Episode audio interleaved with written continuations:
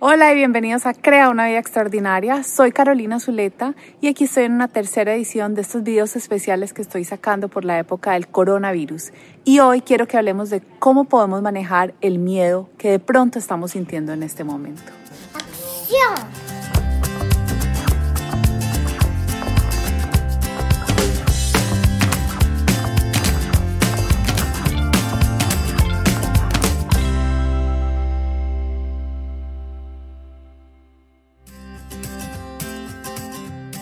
Entonces, para hablar del miedo, lo primero que tenemos que hacer es hablar de las emociones.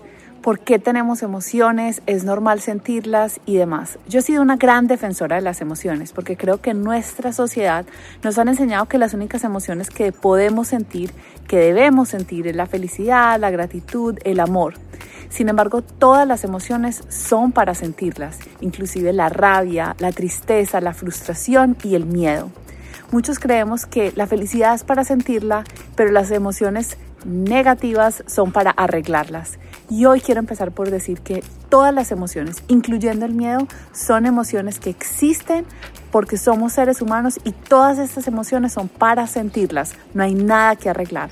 Así que si hoy estás sintiendo miedo por todo lo que está pasando en el mundo, lo único que eso dice es que tú eres un ser humano y que como un ser humano estás teniendo sentimientos completamente normales. Lo lindo de las emociones es que ellas existen para alejarnos del dolor y llevarnos hacia el placer. Cada emoción que sentimos como seres humanos cumple una función específica. Por ejemplo, el miedo existe para alertarnos que hay un peligro potencial. La tristeza nos dice que perdimos algo importante para nosotros y la felicidad nos dice que estamos justo donde queremos estar.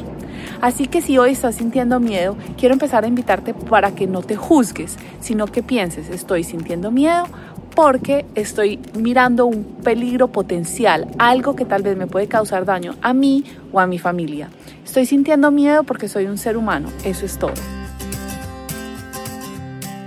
Lo otro que me encanta de las emociones es que las emociones que llamamos negativas, como el dolor, el miedo o la rabia, cuando nosotros las sentimos, las vivimos, siempre al otro lado llegamos al amor, a la paz, a la tranquilidad. Además, cada emoción tiene una manera de responder que es adecuada para nosotros poder llegar a esa sensación de plenitud, de esa sensación de tranquilidad. Hoy estamos hablando del miedo y como les dije, el miedo es una emoción que nos está diciendo que hay un peligro potencial y la solución es o alejarnos del peligro o calmar ese miedo. Creo que en este momento es muy adecuado responder y utilizar ese miedo para estar en la casa, para lavarnos las manos, para llevar a cabo todas las medidas que necesitamos para protegernos a nosotros y a nuestra familia.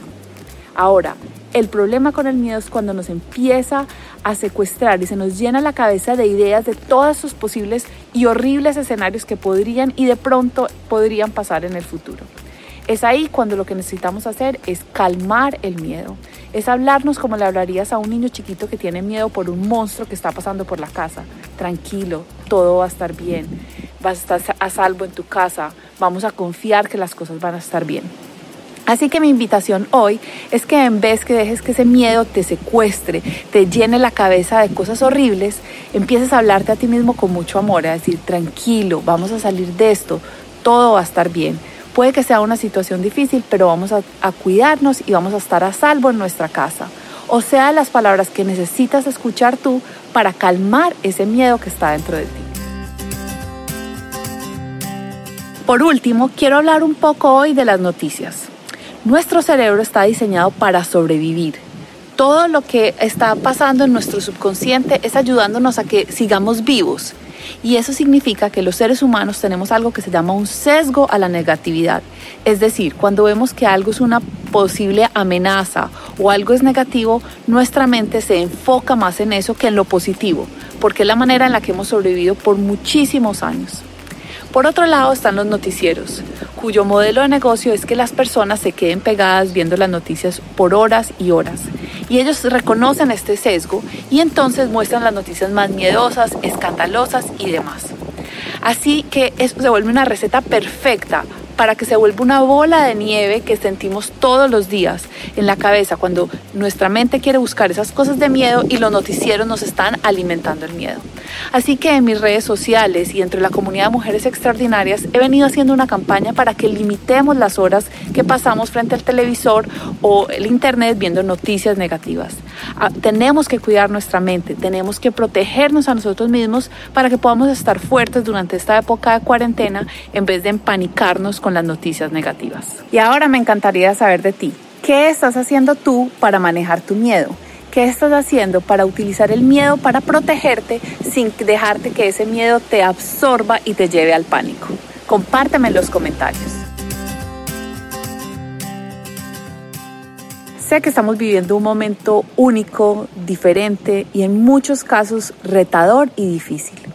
Y creo yo que esta es una oportunidad muy especial para aprender más sobre nosotros mismos, para fortalecer nuestra mente, para aprender a sentir nuestras emociones, para evolucionar como ser humano. Así que hoy quiero invitarte muy especialmente a que te unas a la comunidad de mujeres extraordinarias. Es una comunidad de mujeres que estamos todos los días trabajando por mejorar como seres humanos. Además, cada jueves ofrezco una videollamada gratuita donde hago coaching, contesto preguntas y tenemos unas conversaciones súper lindas. Así que ve ya mismo a mi página web www.carolinazuleta.com y suscríbete a mi comunidad. Y te veo este jueves en la próxima videollamada. Y recuerda, tienes solo una vida y es esta. ¿Qué vas a hacer con ella?